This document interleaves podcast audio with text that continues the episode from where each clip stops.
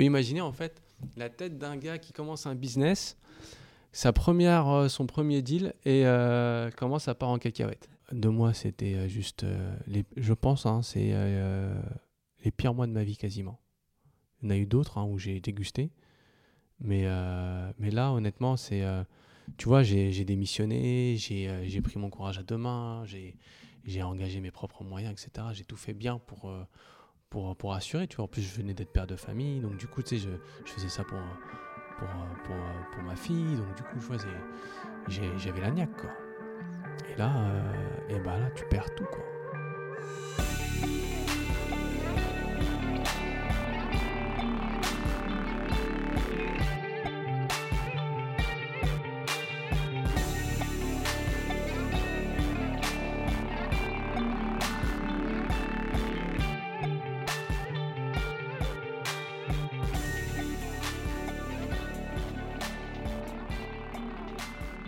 Sam, c'est le troisième enfant d'une fratrie de cinq.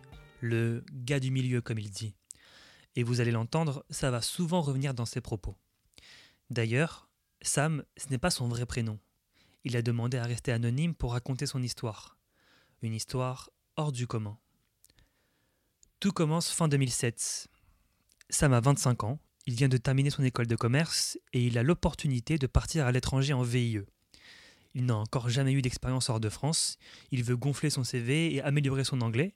Alors c'est décidé, il part à Dubaï. Il travaille un an chez Total, puis trois chez LVMH, mais à chaque fois, la routine de son job finit par l'ennuyer. C'est à ce moment-là qu'un ami lui parle de son projet entrepreneurial. Monter son entreprise, c'est quelque chose qui a toujours tenté le gars du milieu qu'est Sam.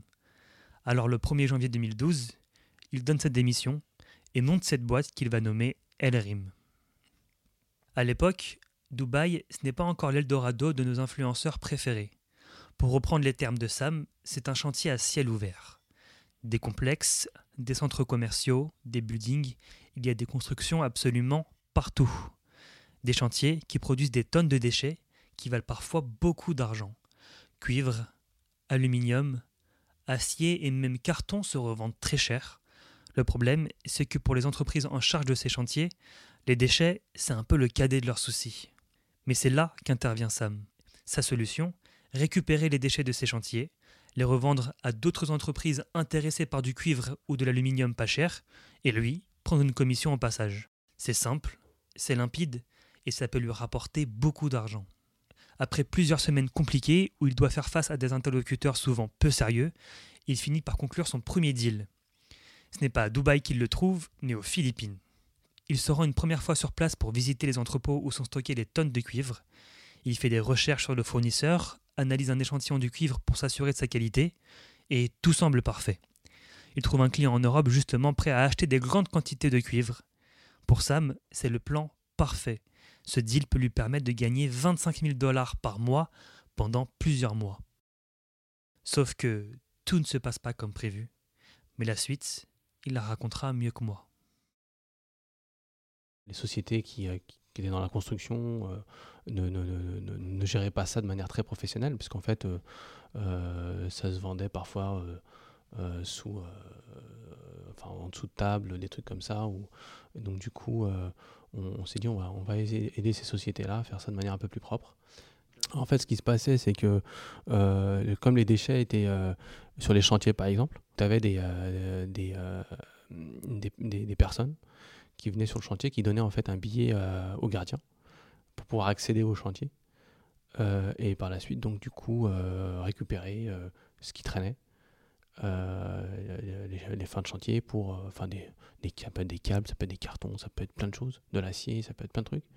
Et, et ils prenaient ça pour, pour pas trop cher au final. Et, et, ensuite, ils les revendaient, eux, à des grossistes ou à des recycleurs, enfin, un recycleur, pardon. Euh, et, c'était ça en fait. Donc du coup en fait il y avait pas de, c'était euh, fallait être copain avec le gardien. Par exemple le, la, tonne de, cuivre euh, à l'époque, je, je crois qu'elle était à 6000 euros. L'aluminium je crois qu'il était à 2000 ou 2300, ça dépendait des cours. Le carton aussi, le carton ça marchait super bien. C'est là où l'histoire devient intéressante. Une fois que c'est validé avec notre, notre, notre, notre fournisseur et notre client, eh bien, on, décide de, passer à l'action et donc du coup de faire notre premier deal. Et c'est ça qui est intéressant parce que c'est notre premier deal. Et on, donc je me rends en fait, euh, je me rends aux Philippines. Donc une fois que le, deal est conclu, je me rends aux Philippines pour, euh, pour charger en fait euh, la marchandise dans des containers. Et l'un de mes interlocuteurs sur place s'appelle s'appelle Shems. Avant de, de, venir, avant de petite parenthèse comme ça, avant de avant d'arriver aux Philippines, donc Shems me contacte et me dit il faut absolument que tu me préviennes quelques jours avant d'arriver. Je fais bah écoute je te dirai ça, il y a pas de problème. Euh, on s'était mis d'accord en fait sur des modalités de paiement, tout était clair, je, ben, je te a pas de souci. Et il commence à être assez insistant sur le fait de, le prévenir euh, avant de venir. Bon, je, doutais de rien à ce moment-là, je trouvais ça un peu louche, mais bon, je me suis dit, bon, euh, peut-être c'est pour organiser la chose, je, peux comprendre. Il me dit, me dit est-ce que tu, tu, veux que ta marchandise soit contrôlée par un autre organisme? Alors je fais, bah, c'est génial. S'il y a un autre organisme en plus, euh, il me dit c'est un organisme international, tu as le choix entre Veritas, SGS, euh, euh, Intertech.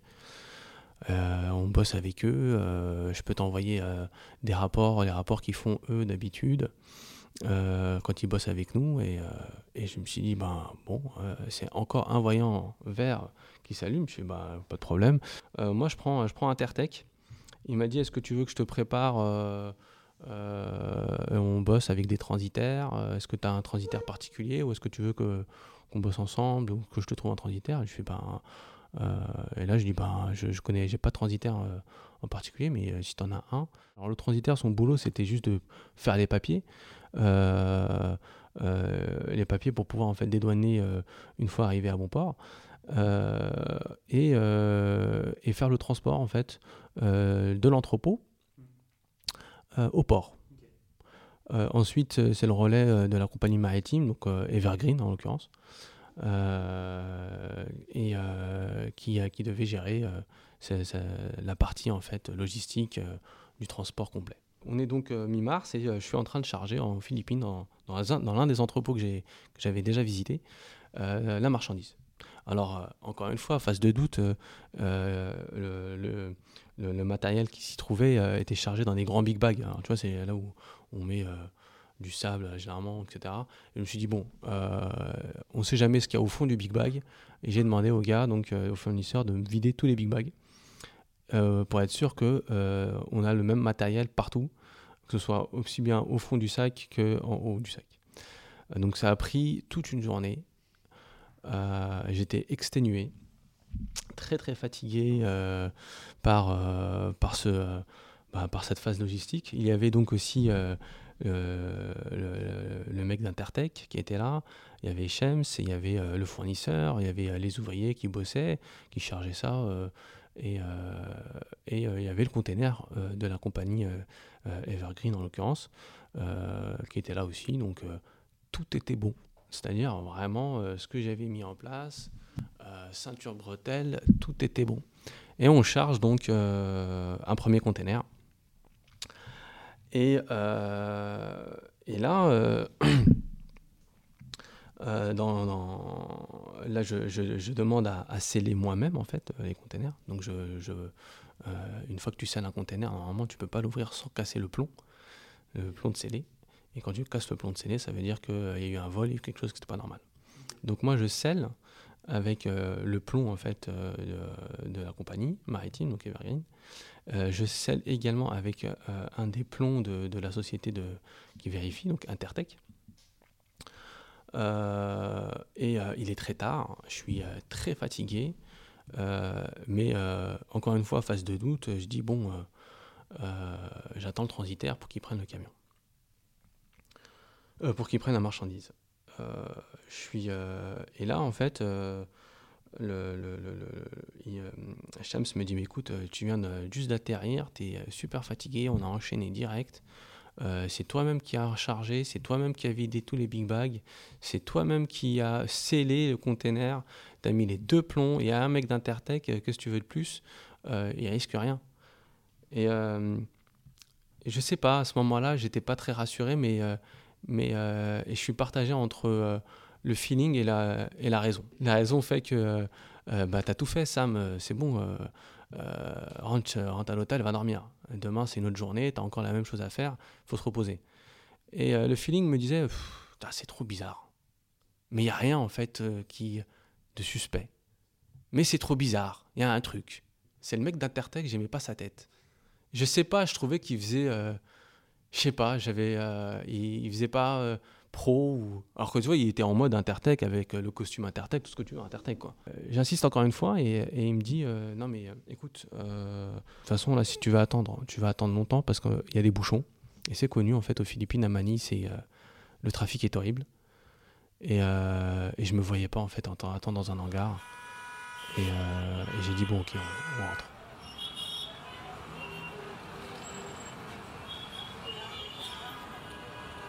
Et euh, donc du coup, j'enchaîne trois jours comme ça. Trois jours en, mode euh, j'arrive, euh, je charge à partir de 15h. Je fais des photos. À chaque fois que je fais des photos, je les envoie à mon, client. Je lui dis voilà, tac, je les ai chargés tel jour. Je, fais des photos avec le journal du jour.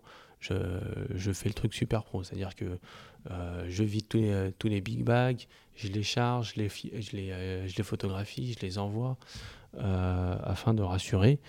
Euh, mon fournisseur et euh, mon, client pardon euh, européen. En fait, dans le, dans le business, dans ce business-là, il fallait le, deal était de un, acompte au, chargement, un acompte quand tu as les papiers officiels.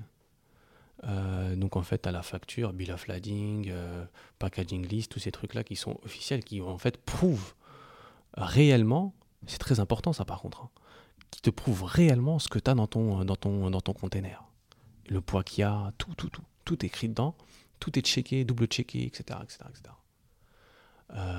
et euh, ça, c'est très très important.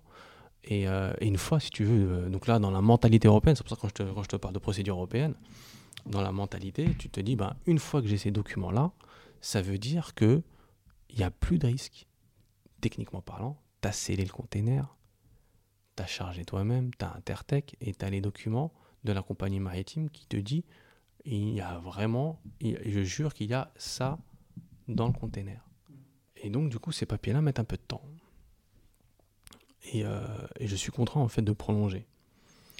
Et là, en fait, Shams me vient et me dit écoute, euh, j'aimerais bien que tu, euh, que tu me files une partie en cash.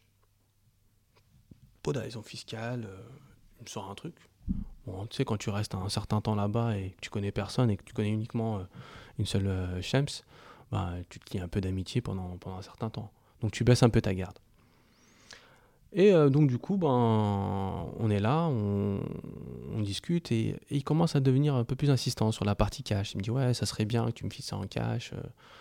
Je lui fais, bah, c'était pas ce qui était prévu dans le deal. Euh, le deal, c'était euh, je te paye un acompte, ensuite je te paye un truc quand j'ai les documents et je te paye le reste quand je reçois tout le, matériel. la grosse partie étant, étant comment on appelle ça, étant lorsque j'ai les documents, puisque les documents officiels font foi. Il dit écoute non mais franchement au moins ça c'est fini on passe moi j'ai d'autres deals à faire j'ai pas envie d'attendre 23 jours pour être payé euh, si tu veux, je te fais un discount. Bref, il commençait à me proposer des, alternatives pour que je cède sur, ce, sur cette histoire de cash. Je lui dis, écoute, pour l'instant, euh, je mets ça un peu en stand-by et je lui dis, écoute, pour l'instant, ce qui m'intéresse, c'est que tu me ramènes mes documents, que je les donne à mon client. Ensuite, mon client me paye et après, on verra comment on s'arrange. Moi, pour l'instant, je veux mes documents. Et c'était vraiment quelque chose. Et ça a mis 15 jours pour avoir les documents. Alors que c'était prévu 5. On a dû là un bateau, euh, je t'avoue que là, je commençais à avoir des doutes, je stressais, j'étais pas bien. Euh, on parle de, de, d'une somme de plusieurs centaines de milliers de, dollars. Euh, et je commençais quand même à avoir une petite goutte de sueur. Mais je m'efforçais à garder mon, sang-froid. Et puis, et puis je reçois ces documents-là. Je les envoie donc à mon, à mon client tout se passe bien. Mon client euh, bah, fait l'autre partie du deal, donc il se dit voilà, donc euh, euh, Sam m'a envoyé les documents, donc je lui reverse, je lui verse la suite de ce qu'il me doit. Et moi derrière, il fallait que j'enchaîne en payant le fournisseur philippin. Sachant qu'il commence à me mettre la pression, il m'a dit non, il m'a dit il est hors de question. Alors le fournisseur philippin, il m'a dit il est hors de question que tu quittes les Philippines sans m'avoir payé. Donc tu vois, il commençait à avoir un jeu de pression, un jeu où euh, tu sais pas trop parce qu'il te dit ouais mais tu sais moi je te connais pas, euh, tu es là ça fait une, deux semaines, euh, moi je t'ai envoyé de, la marchandise pour plusieurs centaines de milliers de, dollars et tu m'as mis uniquement un acompte de 20 000 dollars. Quand tu te mets à sa place, tu dis c'est vrai que ça fait un peu bizarre. Euh, et, donc, du coup, mais par contre, ce que j'aimais pas, c'est qu'ils me mettent un peu en mode euh, tu restes. Et il m'a dit soit tu restes, ou soit tu demandes à ton associé de venir et toi tu te casses. Donc, c'est soit l'un, soit l'autre. C'était un peu une prise de tâche, et puis, euh, et puis moi, je commençais vraiment à être fatigué, quoi, parce que t'enchaînes, quoi. T'enchaînes, tu, tu cherches à, à régler à comprendre pourquoi les papiers viennent pas aussi vite, que les papiers viennent, le temps d'arriver de recevoir l'argent, ensuite le virer, etc. C'était un peu compliqué. Donc là, je, là, je lâche. Donc je lui fais un premier virement. Euh, donc du coup voilà, on, se dit euh, pour une première expérience, il y avait pas mal de pression. Euh, moi je commence à être, je commence un peu à être à plat. Je rentre, j'arrive à Dubaï et maintenant on attend. On attend sagement que ça arrive pour pouvoir en fait avoir notre commission parce qu'en tant que courtier, ma commission était réception et, et c'est là où je vais gagner mon argent.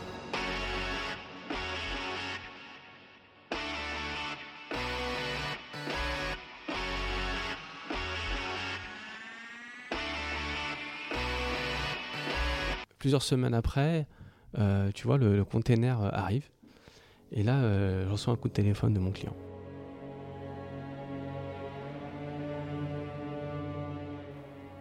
En panique, il me dit normalement, on est censé recevoir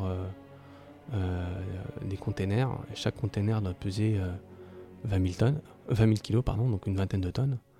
Et, et la balance affiche 6 tonnes, voire 3.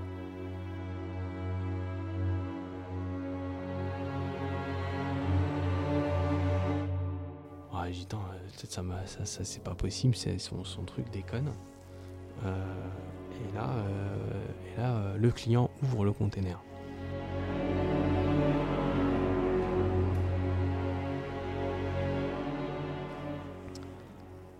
Et à la place de trouver ben, la marchandise, donc en l'occurrence un mélange de cuivre, hein, eh bien, il trouve en fait des déchets euh, des déchets de, de, parpaing, euh, du mort, des trucs comme ça. Et, euh, et là, en fait, ben, je m'écroule.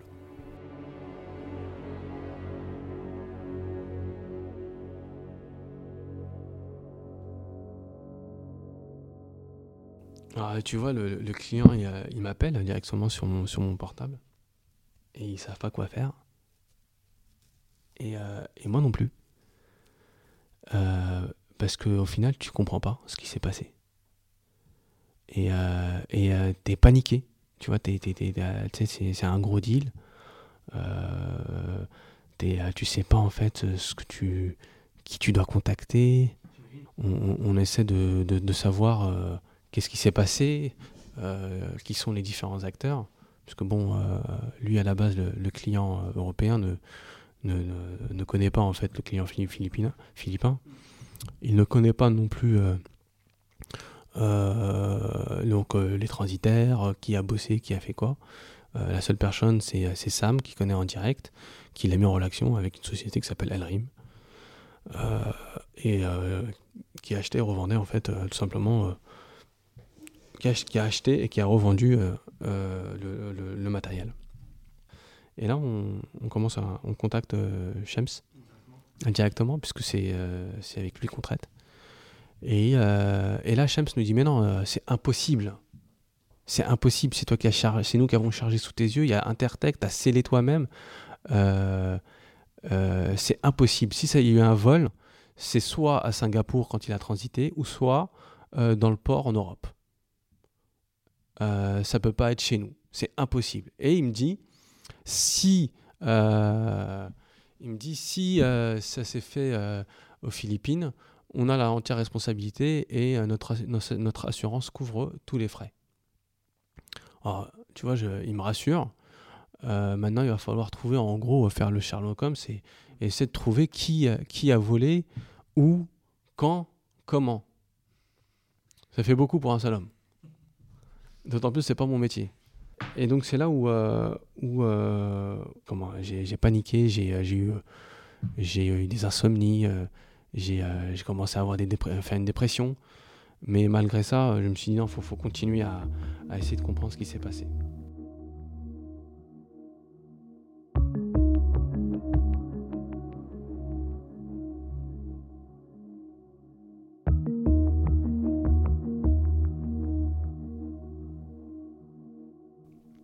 Entre-temps, en fait, en, Europe, il, il, mandate en fait un, expert pour savoir ce qui s'est passé. Euh, il regarde les containers. J'ai le rapport de, euh, de l'expert. Il me dit, en fait, ce, ce, rapport, que les containers ont été trafiqués en amont. C'est-à-dire qu'en gros, il était possible de démonter les portes du container sans casser les plombs. Voilà ce que dit le rapport de l'expert. Donc voilà une première information. Et euh, dans le schéma chronologique, le seul moment où j'ai quitté euh, les containers, c'est lorsque je suis parti à l'hôtel dormir. Euh, je me suis dit, la suite, c'est le transitaire.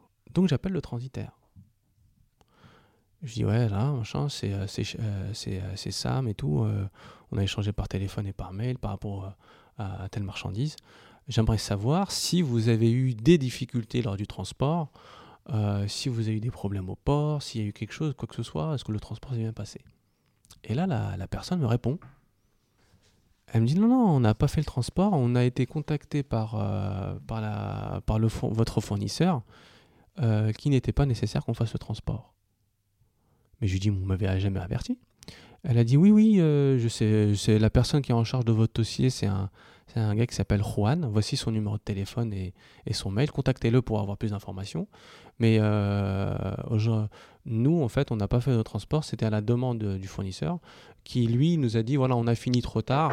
On va. Euh, on a fini trop tard en fait le, le, le, chargement. Ne vous embêtez pas, euh, on a nos camions, on va le livrer directement au port. J'appelle Shems aussitôt. Je lui dis Shems, c'est quoi cette histoire? Il me dit mais non, je suis pas au courant, etc. Donc il, gagne du temps. Et je suis pas au courant de cette histoire, je vais, je vais demander. Je me dis, bon, euh, Sam, euh, te prends pas la tête avec le transitaire. Euh, c'est un, truc en plus qu'il faudra creuser et on avance. Suite du container, quand tu prends le papier, tu fais comme une sache au trésor, il va où? Il va au port.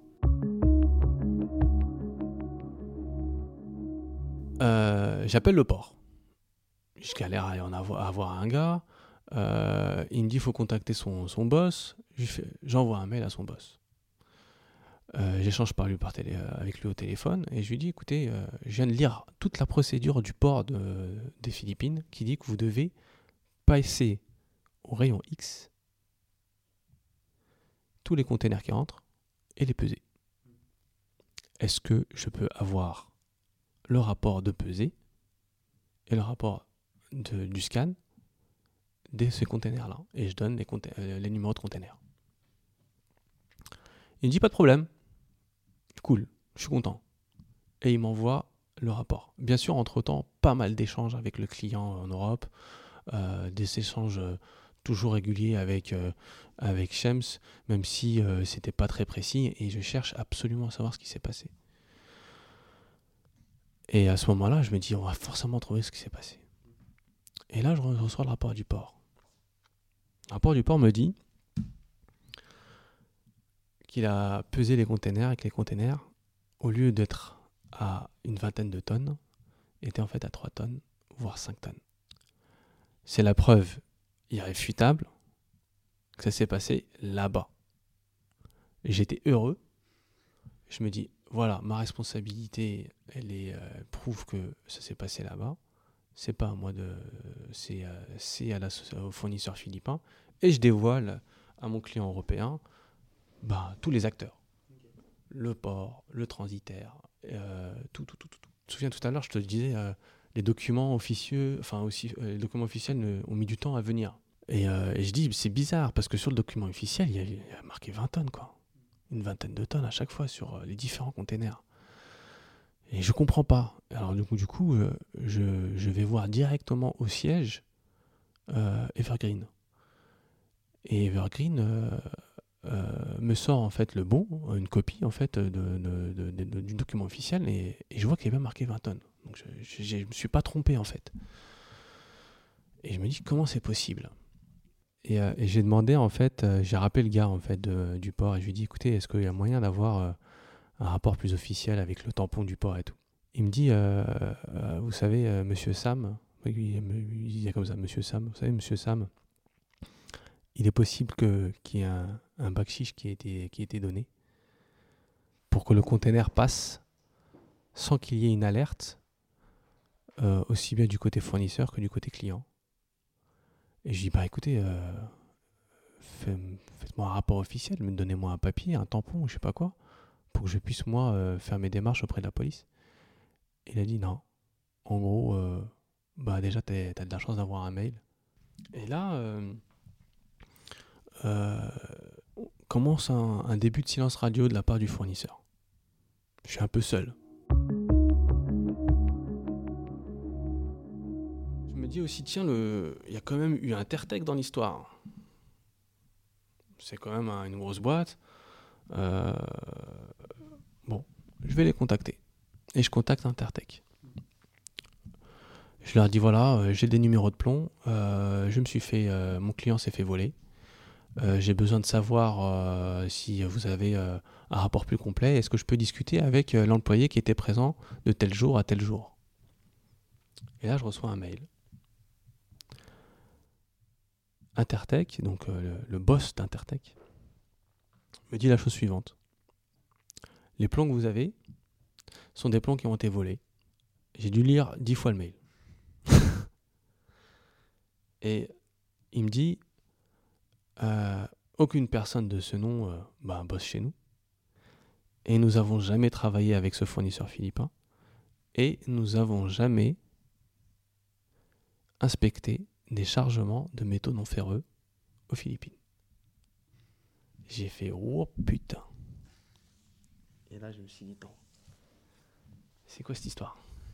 C'est-à-dire que le mec qui était là, je te rappelle, je t'avais dit, euh, je le sentais pas. C'était le mec d'Intertech que je sentais pas. Je trouvais qu'il était bizarre. Tu vois, c'était un petit touriste. Je comprenais pas, mais bon, comme il était Intertech, il y avait des plans Intertech. euh, comme, bon, ça. T'avais pas de quoi te méfier, quoi. Je me dis, tiens, le, le, gars d'Intertech, C'était un fake.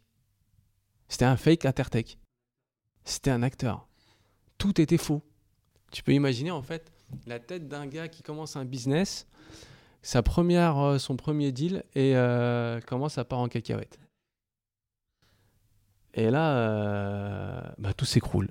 À ce moment-là, en fait, je revois le film en boucle et je me dis, en fait, c'est Shems qui a, c'est le fournisseur philippin qui a, bah, qui a, qui s'est volé lui-même sa marchandise, on dirait. Une fois que j'ai eu la confirmation que Intertech euh, euh, c'était du fake, que le rapport de Manille euh, c'était un vrai, du port, je parle rapport du port, et que tout s'est passé là-bas, j'ai cherché un peu sur Internet après, après cette société-là en regardant son nom, son numéro de téléphone, etc. Sachant que tout ça, je l'avais fait avant. Et tu sais, quand je l'ai fait avant, tout était bon. La chambre de commerce des Philippines m'a dit ouais, cette société existe, elle fonctionne, etc. Elle, a un registre cabis, enfin l'équivalent du cabis. Tu vois, tout était bon. Euh, moi, mon truc, il a démarré avec eux en mars.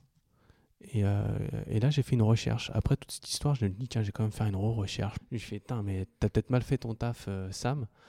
Et tu sais quoi? Elle apparaît dans une liste de sociétés qui fait de la fraude. Mais elle est apparue en avril 2012, un mois après. Pas de chance.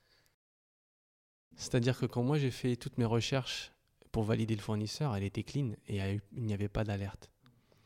Après, quand j'ai fait le chargement, quelques jours après, il y a eu des alertes d'autres clients de cette société-là qui se sont plaints d'elle et qui ont décrit tout le processus que je vais t'expliquer, toute leur façon de faire. Et il y a eu des escroqueries à plusieurs millions de dollars.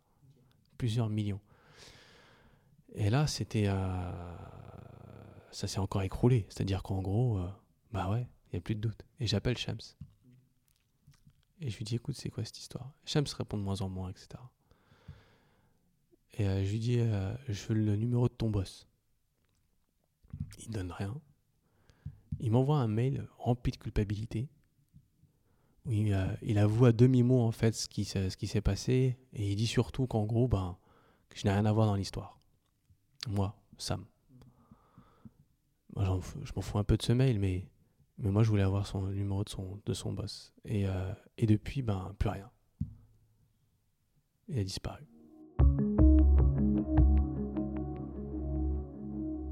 Et, euh, et là, c'est là où, je, je- comme je disais, je, je rembobine en fait tout le film. Et euh, voilà ce qui s'est passé. Ces mecs-là, comment ils procèdent? Donc, une fois que le deal est quasiment euh, est finalisé avec l'un de leurs clients, ils te proposent en fait différents services. Ils te disent euh, quelle est ta compagnie maritime, quel est ton transitaire? Je te propose un transitaire, je te propose une, boîte qui, va vérifier, etc. Comme ça, toi, tu es rassuré. Surtout, il te dit au début, euh, tu viens sur place, tu vois mon matériel. Donc toi, tu viens, tu vois trois entrepôts, quatre entrepôts parfois. Et euh, toi, une fois que tu as dit OK, donc lui, il prend ton container en avance. C'est pour ça que Shams m'a demandé quand est-ce que je viens, pour qu'il prépare mon container. Il le, prépare, il le démonte. Il le prépare pour être démonté sans casser les, les, les plombs de scellés. Il te mandate, il te ramène un, faux agent euh, qu'il paye. Soit c'est un faux, j'en ai aucune idée, ou soit c'est un vrai, mais qu'il a dû euh, payer son bakshish. D'ailleurs, quand moi j'ai appris qu'il y avait une histoire de bakshish, j'ai commencé à regarder en fait euh, le score des Philippines dans le bakshish. Bon, ils sont, euh, ils sont mieux classés que dans le foot. hein. Donc, tu vois, je me suis dit, bon, j'ai plus vraiment trop de doutes. Et là, je me dis, euh, alors après, qui, après, euh, après ce truc-là, toi, tu, tu, tu te pointes. Tu charges toi-même. Ou avec eux, ou tu leur demandes de charger sous tes yeux. Avec un pseudo Intertech ou un vrai Intertech corrompu. Une fois le chargement effectué, toi, tu pars à l'hôtel, ils annulent ton transitaire ils font ils déchargent et donc ils démontent en fait ton, ton container, ils le vident, rempli de parpaing. Donc ça veut dire que le vol, euh, ils, se volent eux-mêmes leurs marchandises dans leur, dans entrepôt. Et euh, une fois qu'ils ont effectué, euh, qu'ils ont effectué cette manœuvre, ils referment ton container comme si de rien n'était. Ils vont ensuite au port. Et donc dans le rapport du port aussi, j'ai demandé quand est-ce qu'ils ont été livrés ils sont livrés 8 à 9 heures après mon chargement. Ce qui leur donne le temps, en fait, de ramener une sorte d'équipe de nuit pour démonter les. euh, pour faire ce qu'ils ont à faire. Et donc, du coup, le container est, euh, euh, est livré au port. Alors, alerte Non, bakshish, 50 dollars. Plus ou moins 100, j'en ai aucune idée, peu importe. Ensuite, re-alerte ou re-problème avec la compagnie maritime, Evergreen ou une autre. hein. Mais là-dessus, il a il lui donne un bakshish. Et voilà. Et donc du coup, le container est parti, tous les documents sont aux normes, tout est prêt, tout est parfait. Et euh, euh, la société euh, disparaît au fur et à mesure, le temps de faire d'autres coups comme ça. Et, dans mes recherches, il apparaît donc un article de journal où ce réseau, en fait, était un réseau de, de blanchiment d'argent international. Donc malgré moi, me suis retrouvé dans une affaire aussi sordide que du blanchiment euh, international. Et ces gens-là se sont fait euh, arrêter, en tout cas euh, à Manille. Mais l'affaire continue quant à elle en Europe.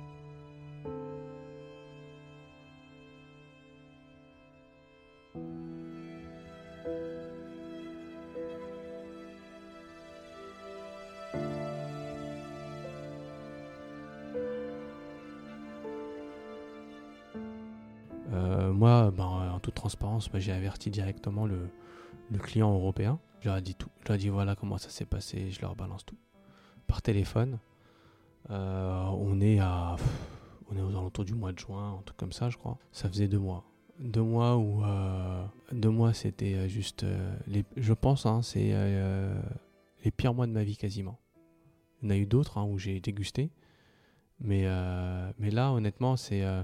Tu vois, j'ai démissionné, j'ai euh, j'ai pris mon courage à deux mains, j'ai engagé mes propres moyens, etc. J'ai tout fait bien pour, euh, pour, pour assurer, tu vois. En plus, je venais d'être père de famille, donc du coup, tu sais, je, faisais ça pour, pour, euh, pour, euh, pour ma fille. Donc, du coup, je vois, j'avais la niaque, quoi. Et là, et ben là, tu perds tout, quoi. C'est-à-dire, tous les efforts que tu as fait, tu t'es mis à risque. Parce qu'en plus, à Dubaï, il n'y a pas de chômage. Tu sais, t'es là, je vivais sur mes, sur mes économies. Et j'aurais dû peut-être mettre mes économies dans une maison, au final. C'était moins risqué, hein. mais, euh, mais non, euh, comme je te disais, hein, euh, les gars du milieu, ils aiment les risques, ils aiment, ils aiment faire les choses en grand. Et puis, et, puis, et puis là, je suis effondré, en fait. Là, à ce moment-là, je suis, je suis anéanti. je sombre dans, dans une terrible déprime. hein. Je suis, parce qu'en fait, je sais plus quoi faire. Alors, euh, je lâche pas l'affaire non plus. Euh, je dépose plainte. Euh, ayant découvert en fait cette histoire-là, je, décale en fait, j'annule, j'annule mon départ aux Philippines parce que là j'ai peur pour ma vie. Je dépose une plainte auprès de, de l'ambassade des Philippines pour escroquerie et je dépose également euh, une plainte auprès d'Interpol. Et je, déprime, je, suis au fond, je sais plus quoi faire. Je, me mets en mode en mode doute. Je me dis, mais pourquoi tu t'es barré de LVMH T'étais bien. Pourquoi tu, cherches la merde comme ça? Pourquoi tu veux Pourquoi? Pourquoi? Je me suis pas dit pourquoi ça arrive à moi, mais je me suis dit, mais, pourquoi je me prends trop la tête et que je, je cherche euh, à. Alors, il y a l'histoire, là, quand j'en, ai parlé à, un de mes frangins, il m'a dit, t'es un, un aimant à merde. Il m'a ressorti ça comme expression. Ouais, je l'ai mal pris et j'ai mis un peu de temps en fait pour, pour l'encaisser, cette cette histoire merde. Maintenant, ça me fait tout, ça me fait bien rire maintenant.